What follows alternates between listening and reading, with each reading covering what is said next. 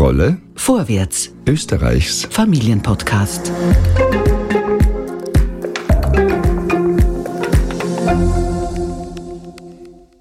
Hallo und herzlich willkommen bei einer neuen Folge unseres Podcasts. Noch immer fehlt eine gemeinsame Schule für alle Kinder, in der sie zumindest bis zum 15. Lebensjahr gemeinsam und voneinander lernen können. Und zwar unabhängig davon, wie gebildet oder wie reich ihre Eltern sind. Noch immer werden Kinder, die nicht oder nicht gut Deutsch sprechen, in sogenannten Deutschförderklassen separiert gegen jede pädagogische Vernunft. Noch immer werden Kinder und Jugendliche, werden deren Bedürfnisse nicht wirklich gehört. Bildung ist eine Baustelle in Österreich. Darüber und was dagegen zu tun wäre, spricht meine Kollegin Lisa heute mit Ilkim Erdost. Sie leitet den Bereich Bildung und Konsumentinnen in der Arbeiterkammer Wien.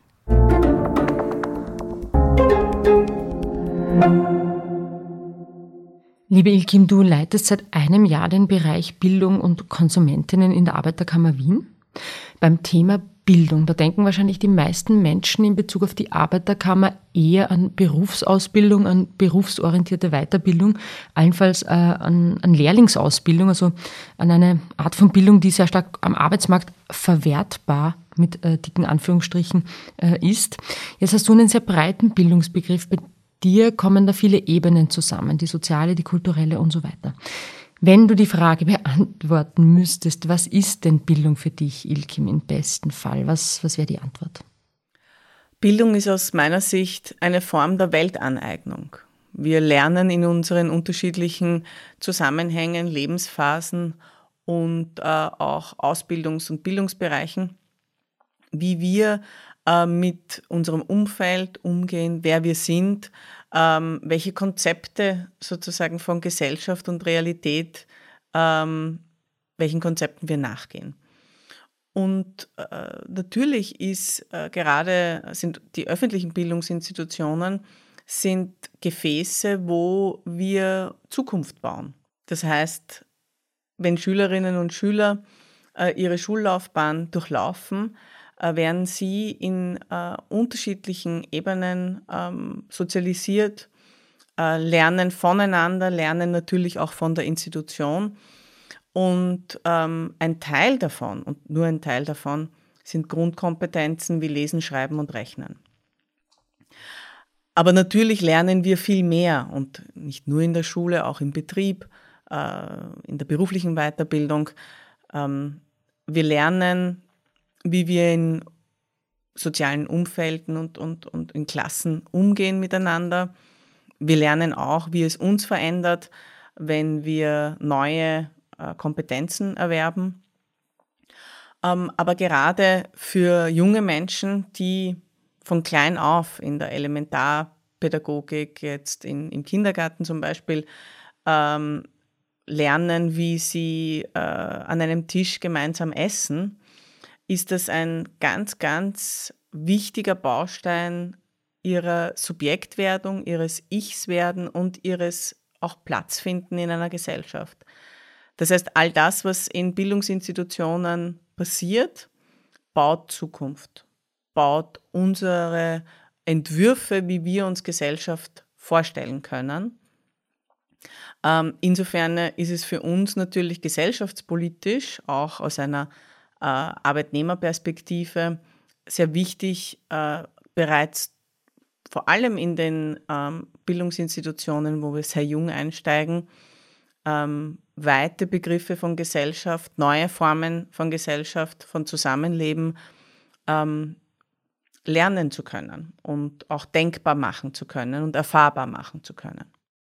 Liebe Ilkim, die Bildungsfrage die ist von der sozialen Frage nicht zu trennen. Du hast es gesagt, woher wir stammen. Äh, wie unser familiäres Umfeld gestaltet ist, ob unsere Eltern viel Geld, wenig Geld haben, selbst gebildet sind oder nicht, äh, welche Sprache wir sprechen, das äh, zahlt alles sozusagen auf unsere Bildungschancen ein. Was heißt denn das für euch in eurer Arbeit in der Bildungsabteilung?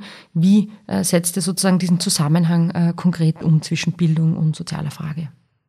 Und es ist ähm, fundamental darin verwoben, dass wir in Österreich ein Bildungssystem und Ausbildungssystem System haben, das sehr ungerecht ist, das ähm, sowohl sozial diskriminiert als auch äh, die soziale Position, äh, in denen äh, Kinder und Jugendliche sozusagen dort einsteigen, verhärtet. Das heißt, ähm, Schule und auch äh, unser Schulwesen insgesamt ist eigentlich darauf ausgerichtet, den Status quo beizubehalten. Das heißt, ähm, das äh, ist in den, in den sozialen Verhältnissen äh, vor allem einzuzementieren. Und damit das so ist, also damit das Schulwesen den äh, Status quo und den Ist-Zustand äh, einzementiert, ähm, kann äh, oder darf es äh, in, in, in der Schule keine Durchlässigkeit geben. Das heißt, ähm, Familien und Kinder, die äh, privat nicht fördern können oder einfach keine Zeit dafür haben, in der, am Nachmittag mit ihren Kindern nochmal zu lernen, Hausübungen zu machen, sich die Nachhilfe nicht leisten können, äh, die private äh, Schulmaterial ähm, für sie zu kostspielig ist, Freizeitaktivitäten zu kostspielig sind.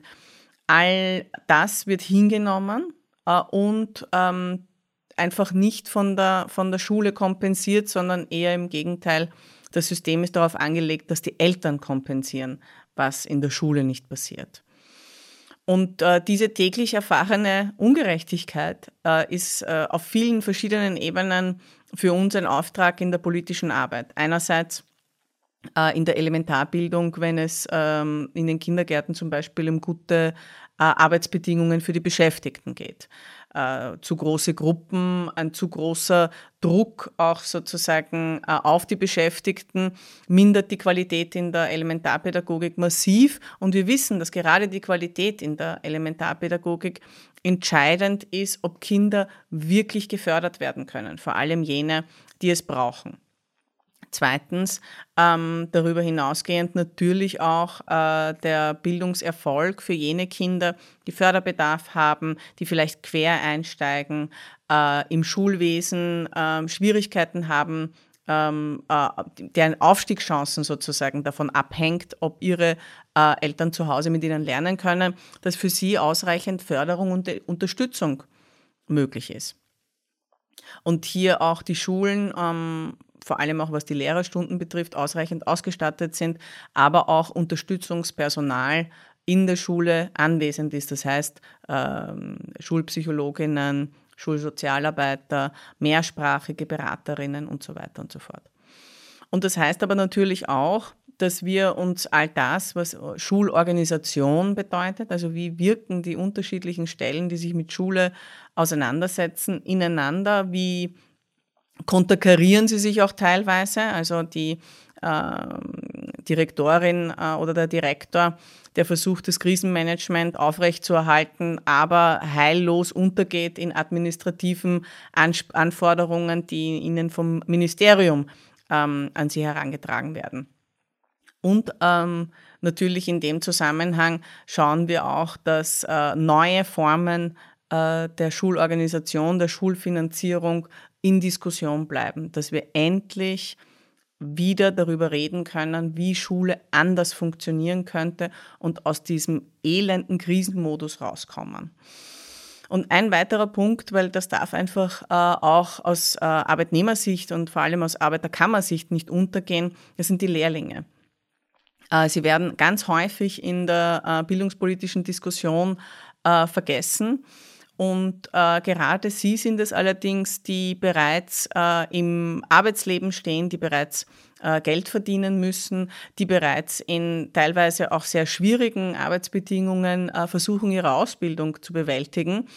Und äh, für sie gibt es häufig äh, viel zu wenig Lobby, viel zu wenig Unterstützungsmöglichkeiten, sie auf diesem Weg zu begleiten. Das sind ja auch sehr, sehr junge Menschen die da ähm, sich am Arbeitsmarkt bewähren müssen. Und auch sie brauchen Beratung und Unterstützung und auch sie brauchen eine starke Stimme. In der Bildungsdebatte, das heißt, da melden sich vor allem die zu Wort, die eh schon Zugang zu Bildung haben. Du hast es gesagt, die Ebenen spielen da eigentlich zusammen. Die Berufsbedingungen des pädagogischen Personals, aber auch die Situation der Heranwachsenden, die ökonomische Situation der Heranwachsenden, äh, auch die Bedingungen in deren Berufen, wenn sie äh, schon einen haben. Das ist also eine Systemfrage, wo diese Ebenen zusammenspielen. Na, und es geht auch darum, wie äh, wird Innovation, Engagement, ähm, Dinge neu zu denken, auch in diesem System möglich gemacht und unterstützt. Wir kennen ja äh, alle, sowohl im privaten, aber auch im beruflichen Bereich, ganz viele positive Beispiele an irrsinnig engagierten Lehrerinnen und Lehrern, an wahnsinnig tollen Projekten, ähm, an vielversprechenden Kooperationen und Innovationen. Sie bleiben aber immer ein Stückwerk, weil äh, das äh, Systemische, das, was sozusagen in der Struktur vorgegeben ist, darauf angelegt ist, eigentlich ähm, vor allem zu standardisieren, zu normalisieren und zu normieren, was eigentlich nicht zu normieren ist, weil die Kinder sind unterschiedlich, Lehrerinnen und Lehrer sind unterschiedlich, die Umfelder, in denen Schule stattfindet, sind sehr unterschiedlich, Lehrbetriebe sind unterschiedlich. Und wenn wir nicht beginnen, unsere Ausbildungseinrichtungen und Institutionen rund um die Menschen zu bauen, die in ihnen arbeiten bzw. in ihnen lernen, äh, wird sich das nie fundamental ändern. Da fällt mir, würde mir konkret einfallen, beispielsweise der AK-Chancenindex, äh, der eigentlich eine ganz konkrete Antwort auf dieses Dilemma gibt. Also äh, für die, die es nicht wissen, das ist ein sozusagen ein Finanzierungsmodell, das sehr stark auf die jeweiligen Bedarfe und Bedürfnisse an äh, den einzelnen Schulstandorten ähm, abstellt. Das heißt, dort, wo mehr Förderungs ähm, äh, Kinder sind, äh, SchülerInnen sind, gibt es mehr Geld und so weiter. Äh, das heißt, das ist ein ganz ein konkretes, äh, ausgereiftes und auch erprobtes Modell. Das sind keine Luftschlösser. Das könnte man ja eigentlich äh, sofort umsetzen, Ilkim, oder? Das könnte man morgen umsetzen. Und ähm, es gibt dazu auch im Regierungsübereinkommen ein äh, Commitment dazu, das zu tun.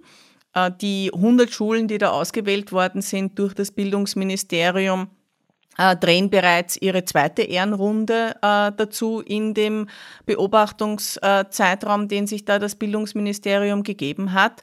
Und es wird trotzdem nicht umgesetzt. Also wir äh, haben wirklich eine Ära, ich weiß nicht, wie man, wie, man das nennen soll, eine Evaluationsära im Moment in der Bildungspolitik, wo Daten gesammelt werden zu Themen, äh, die wir nicht weiter evaluieren müssen, weil der AK-Chancenindex ist bereits erprobt, international anerkannt.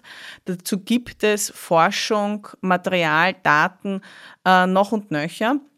Man muss es nur machen. Du hast äh, jetzt eingangs beschrieben, wie dieser Prozess rund um Bildung, wie der seit eigentlich vielen Jahren, man kann sagen Jahrzehnten in Österreich stagniert, wie nichts verändert wird wenn man irgendwie eigentlich froh ist, dass alles so bleibt, äh, sozusagen seitens der Politik hat man den Eindruck, die Verhältnisse, die sind äh, bitte, äh, sollten bitte so bleiben, wenn man so will, auch die daraus folgenden Klassenverhältnisse. Was wäre denn deine These, Ilkim, warum so wenig passiert aktuell im Bereich der Bildung? Weil die Lösungen lägen ja eigentlich auf dem Tisch. Es ist populistische Politik, ähm, die darauf abzielt, die eigene Klientel in den Klassenzimmern scheinbar von den anderen Kindern zu schützen. Ein konkretes Beispiel sind die Deutschklassen, die eine Ungerechtigkeit in dieses Bildungssystem, eine zusätzliche hineinzementiert haben, nämlich dass Schülerinnen und Schüler, die nicht ausreichend Deutsch können, herausgenommen werden aus dem Klassenverband und in einer eigenen Parallelschiene nur und ausschließlich Deutsch lernen. Diese Kinder verlieren Jahre ihres Lebens haben mit einer totalen Stigmatisierung zu kämpfen. Und nach eineinhalb Jahren, das muss man sich mal vorstellen, äh, sind noch immer nicht alle in der Lage, in den Regelschulbetrieb überzutreten. Das heißt, wir ähm, lassen es zu, dass Kinder, die einen ganz speziellen Förderbedarf haben, weil sie einfach nicht Deutsch sprechen. Die können aber ganz viele andere wunderbare Sachen. Die haben ihre eigenen Erstsprachen, die sie mitgebracht haben, ihre eigenen Schätze sozusagen an Erfahrungen. Und wir nehmen sie raus aus dem Klassenverband. Wir nehmen auch jenen Kindern die Gelegenheit, äh, die bereits Deutsch können und jetzt sozusagen im normalen Schulwesen äh, lernen, auch die Gelegenheit von diesen anderen Kindern was zu lernen. Wir nehmen ähm, die Möglichkeit, dass sie überhaupt äh, sozusagen äh, sozial voneinander lernen können und stecken sie in eigene Förderschienen, die nicht funktionieren, die nachweislich nicht funktionieren. Das heißt, ähm, um auf die Frage zurückzukommen, es wird populistische äh, Politik gemacht auf den Rücken von vor allem Menschen, die nicht wählen können, weil sie nicht die österreichische Staatsbürgerschaft haben oder die sich ohnehin vom österreichischen politischen System nicht repräsentiert fühlen, weil sie sozial so stark unter Druck stehen, dass sie eigentlich nur mit Überleben beschäftigt sind, weil sie arbeiten gehen müssen, ähm, weil sie schauen müssen, dass sie ihre Familie über Wasser halten. Ähm, und ähm, es wird versucht, sozusagen den Eindruck zu erwecken, dass wenn nur alles so bleibt, wie es ist, dass damit äh, die eigenen Kinder der eigenen Klientel am meisten noch sozusagen in ihrer Bildungslaufbahn geschützt sind. Was allerdings unterschlagen wird, ist, dass wir uns unserer gemeinsamen Chancen komplett berauben. Wir stehen vor einem massiven Strukturwandel am Arbeitsmarkt, was die Dekarbonisierung betrifft. Der digitale Strukturwandel schlägt gerade voll durch in alle Lebensbereiche. Bereits jetzt sind wir nicht in der Lage, diesen, diese, diese, diese Herausforderungen, die da vor uns stehen, zu bewältigen. Der Digital Divide ist äh, irre groß in Österreich und eben natürlich auch verstärkt durch äh, soziale Schichten. Und ähm, wir haben viel zu wenige Facharbeiter und Facharbeiterinnen, damit wir die Umrüstung in der Wirtschaft äh, hin zu einem dekarbonisierten Wirtschaften schaffen. Bereits jetzt. Und äh, wir können uns ausmalen, wie das in zehn Jahren sein wird, wenn wir so weitermachen wie bisher. Das heißt, wir haben es eigentlich damit zu tun, dass viele Menschen, die unter diesem Bildungssystem leiden, äh, auch andere Ausschlusserfahrungen in dieser Gesellschaft machen. Du hast das angesprochen. Das ist natürlich einerseits die Staatsbürgerschaft. Die Menschen dürfen oft nicht wählen, aber auch Ausschluss über soziale Stigmatisierung und so weiter. Ich könnte mir gut vorstellen, wenn ich im Existenzmodus bin, vielleicht mehrere Kinder habe, eine schlecht bezahlte Arbeit oder überhaupt arbeitslos bin, habe ich wahrscheinlich äh, andere Sorgen, als mich in Bildungsdebatten einzubringen.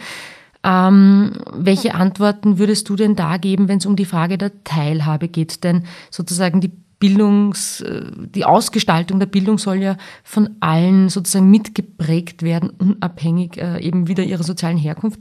Äh, wie ermächtigt man denn die Menschen, sich da einzubringen bei diesem vor allem im Moment massiv steigenden Existenzdruck? Wie kann denn dieser Prozess ausschauen und gelingen? Wir leben gerade in äh, sehr krisenhaften Zeiten, Zeiten der Umbrüche. Äh, in unterschiedlichen Zusammenhängen sprechen wir darüber. Meistens äh, geht es um die Energiekosten, Teuerung, äh, der äh, Ukraine-Angriffskrieg und auch viele Herausforderungen im Zusammenhang mit dem Klimawandel. Worüber wir weniger häufig reden, aber reden müssten, ist äh, damit einhergehender Vertrauensverlust in die öffentlichen Institutionen, in die Demokratie, und die Ohnmacht, die damit verbunden ist, die viele Menschen spüren und ähm, äh, eigentlich und sehr stark auch entlang äh, von sozialen Klassen und sozialen Verwerfungen spüren. Wie meine ich das? Äh, der, der Frust sozusagen nicht gehört zu werden, ist äh, immanent gewesen im Zuge der Pandemie. Wir haben äh, natürlich äh, da ein Krisenmanagement gehabt, das sehr schnell und auch teilweise autoritär hat reagieren müssen auf äh, einfach pandemische Zustände. Und ähm, es hat sich aber derartig verfestigt äh, in der Gesellschaft das Gefühl, äh, nicht äh, Teil eines Entscheidungsbildungsprozesses zu sein und nicht Teil eines demokratischen Prozesses zu sein, der sozusagen sich über die Krisen weiter, ähm, äh, über, von einer Krise zur anderen äh, schwappt.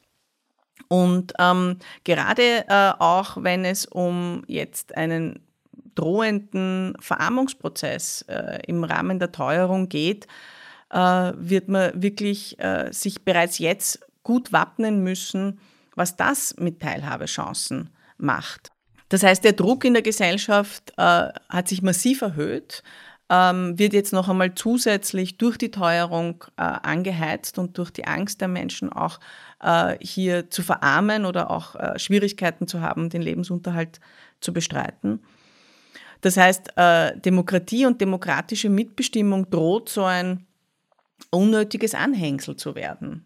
Und eher im Gegenteil. Es ist der Schlüssel dafür, dass wir eine integrierte Gesellschaft bleiben und dass nicht weite Teile sich immer mehr abgehängt fühlen. Das ist nämlich gerade auch sozusagen äh, in der Sozialisation von jungen Menschen irrsinnig wichtig, von Anfang an mitzudenken. Wir haben äh, in Wien bereits 100.000, 100.000 junge Wienerinnen und Wiener, die hier geboren sind im wahlfähigen Alter sind und nicht wählen können. Also das ist eine unfassbare Zahl. Insgesamt dürfen 500.000 Wienerinnen und Wiener, die hier leben und ähm, äh, im wahlfähigen Alter sind, das heißt ab 16 Jahren, ja, ähm, nicht wählen.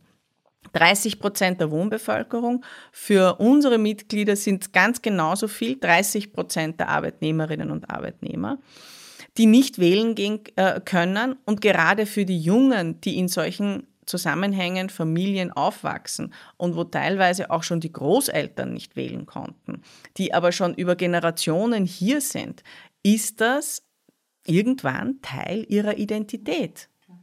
Also das heißt, wir lassen es zu, dass weite Teile der Wiener Bevölkerung darin sozialisiert werden, dass sie nicht Teil des demokratischen Prozesses sind ich weiß nicht, wo, warum das niemanden ausreicht, also warum das nicht empört, ja, weil es ist unfassbar empörend. Ilkim, du hast die Jungen angesprochen, da ist wahrscheinlich diese Erfahrung, äh, gehört zu werden, besonders wichtig in diesen turbulenten Jugendjahren. Stichwort äh, Selbstwirksamkeit, die sich dann auch äh, in die eigene Identität einbaut. Jetzt gibt's mit dem Haus der Jugend eben ein Projekt, das äh, auf äh, diese Fragen auch Antwort geben soll und kann.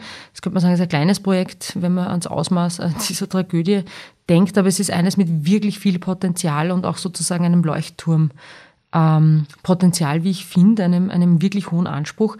Äh, da versuchen wir, da versucht ihr sozusagen auch diese Ebenen zusammenzudenken, nämlich Teilhabe, Bildung, soziale Herkunft und eben diesen wichtigen Moment des Gehörtwerdens bei den, bei den Jungen. Wie schaut denn dieser Prozess im Haus oder rund ums Haus der Jugend äh, genau aus? Für uns ist das ein langfristiges und strategisches Handlungsfeld. Wir haben uns äh, im Zuge dessen, dass wir eben über all diese Herausforderungen und auch ähm, äh, Umfelde, die wir gerade äh, analysiert haben, äh, vorgenommen. Äh, die Arbeiterkammer muss sich da als Institution auch öffnen und anders positionieren. Gerade ähm, äh, junge Mitglieder, die eben in diesem Zusammenhang sozialisiert werden, die vielleicht keine Staatsbürgerschaft haben, allerdings hier im Erwerbsleben stehen, mit beiden Beinen sozusagen in ihrer Ausbildung sind, sich vielleicht in der Gewerkschaftsjugend äh, organisieren politisch engagieren, interessiert sind, aber immer wieder zurückgeworfen bekommen, ähm, du darfst nicht mitbestimmen. Ja?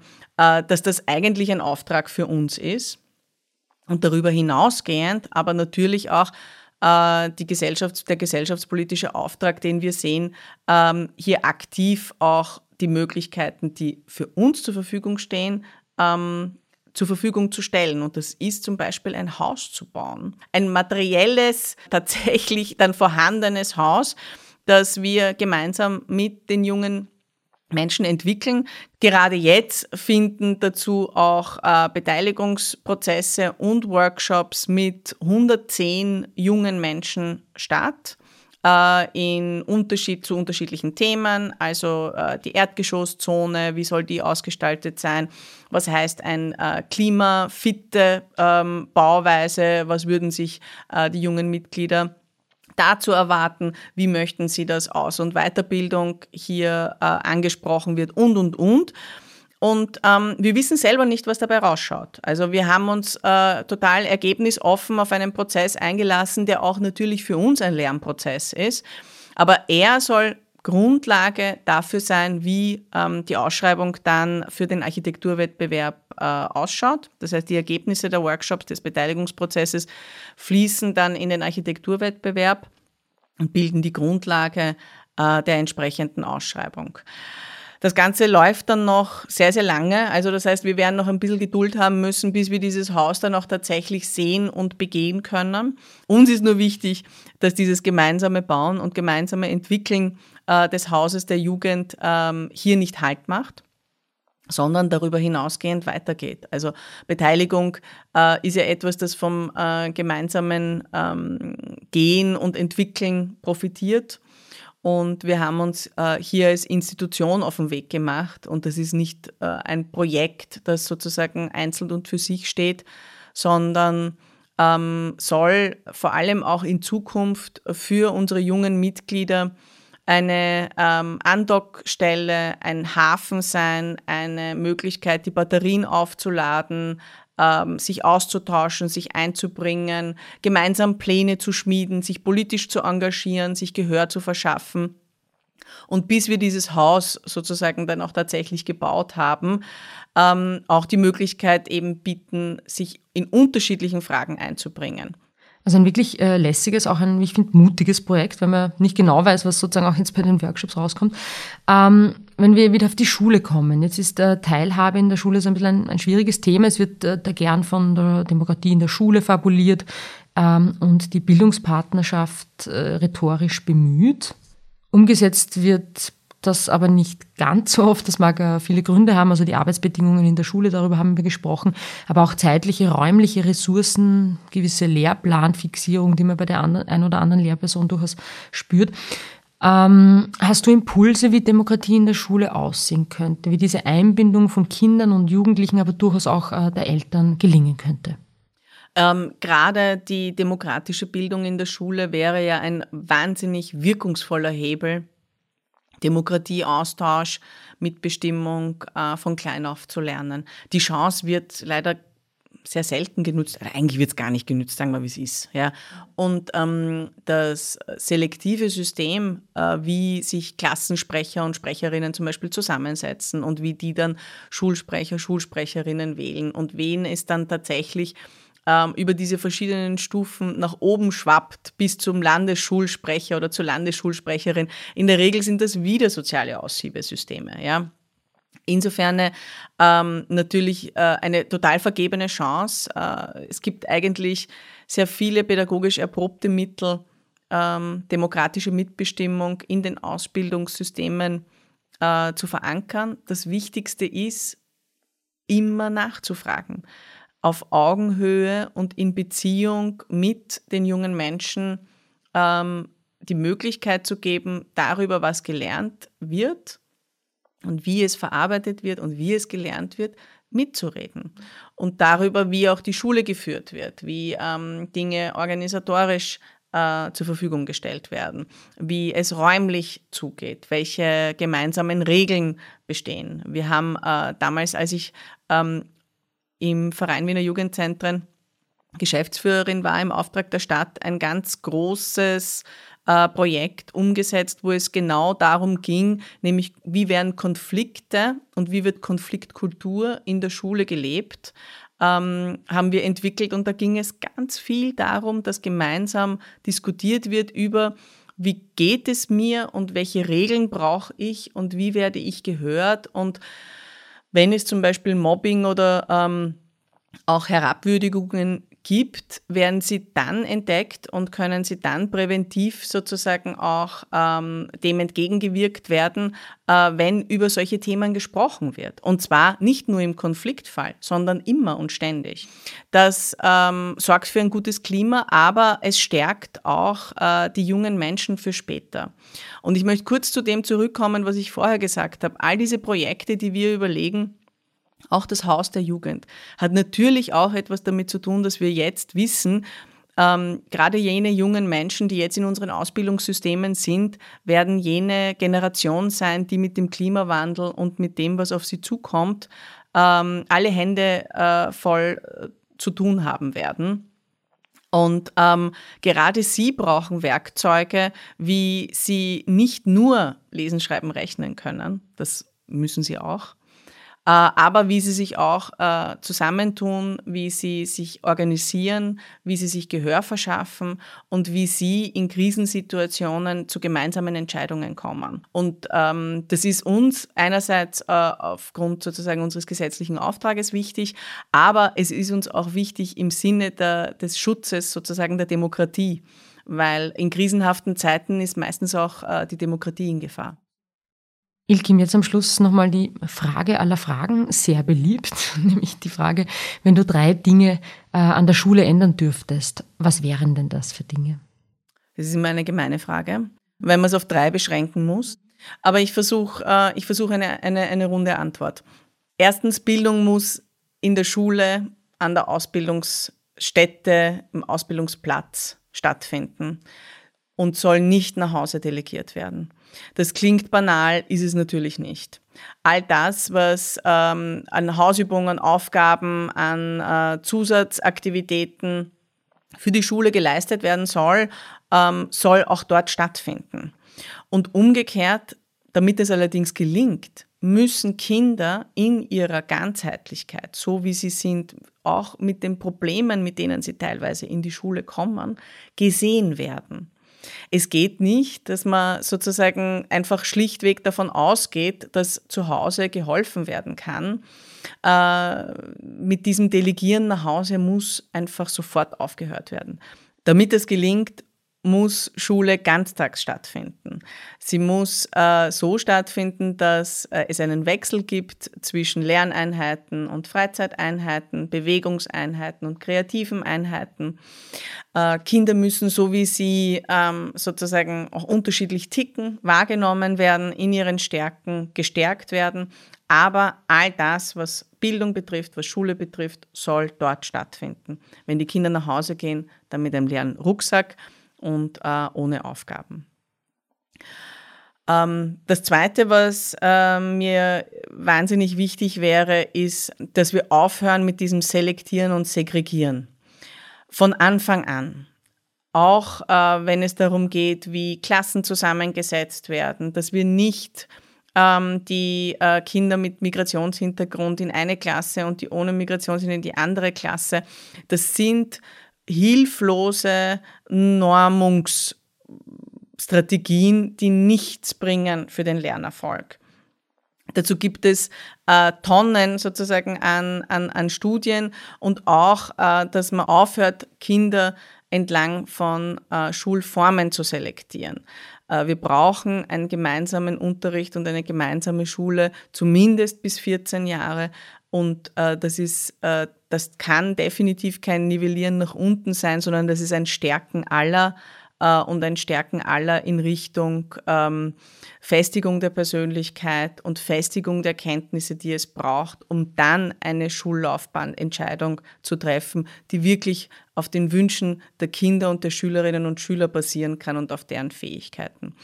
Das heißt, weder das Selektieren im Klassenverband noch das Selektieren äh, entlang der Schullaufbahn darf weiter bestehen bleiben es braucht wirklich ein integriertes Schulwesen, wo so lange wie möglich gemeinsam unterrichtet wird und wo so lange wie möglich auch die Kinder sozial voneinander lernen können. Da gibt es wunderbare Modelle, wie man auch das differenziert machen kann und wie man sozusagen Begabte ähm, in die eine wie auch äh, Personen, die Förderungsbedarf haben oder Schülerinnen, die Förderungsbedarf haben, äh, auch unterstützen kann. Das ist lange möglich, da braucht man nur den politischen äh, Willen dazu. Und das Dritte ist, äh, dass wir die Wünsche und die Anliegen von Kindern und Jugendlichen von Anfang an hören und sichtbar machen. Politische Teilhabe ist nicht etwas, was an der Wahlurne äh, beginnt. Bereits von klein an können politische Anliegen der Kinder formuliert werden, können sie gehört werden, können im Bildungs- und im Ausbildungsbetrieb, das gilt auch für den Betrieb und für, ähm, für die Lehrausbildung, können gehört und können eingearbeitet werden. Es braucht hier gemeinsame Standards, das kann, das kann auch gesetzlich verankert werden, dass die Anliegen ähm, äh, der Schülerinnen, der Lehrlinge äh, Gehör finden müssen, dass ihre ähm, Ansichten, was und wie gelehrt werden wird, äh, ge gelehrt werden soll, auch ähm, äh, verankert werden und, und darauf Rücksicht und Bezug genommen werden kann. Und dass ihre politischen Vertreter mehr Einflussmöglichkeiten haben äh, im Zuge der Schulorganisation, äh, dass hier die Mitbestimmung, die demokratische auch äh, der gewählten Vertreter äh, aufgewertet wird. Das wären die drei. Ich meine, es ist, es ist nicht alles, da gäbe es noch ganz viel zu sagen, aber ich denke, wenn wir diese drei Dinge verankern könnten, wäre schon ein großer Wurf getan. Das klingt also eigentlich nicht nach Rocket Science für mich. Also diese Dinge könnte man tatsächlich sofort umsetzen, denke ich. Ähm, und sie hätten mit Sicherheit einen Effekt der Schule sehr schnell zu einem besseren Ort für alle Beteiligten machen würde. Wir hoffen, dass es äh, bald gelingt, dass äh, wir bleiben auf jeden Fall dran, ihr bleibt dran. Danke, Ilkin, für deine Ausführungen. Gerne. Äh, und für dein Engagement. Jederzeit. Ähm, wir sehen uns und äh, von euch, lieben Hörerinnen und Hörern, darf ich mich auch verabschieden. Das war Rolle vorwärts für dieses Mal. Äh, weitere Infos findet ihr in den Show Notes. Danke fürs Zuhören. Bleibt uns gewogen. Bleibt kritisch. Bis zum nächsten Mal und ciao. Rolle Vorwärts. Österreichs Familienpodcast.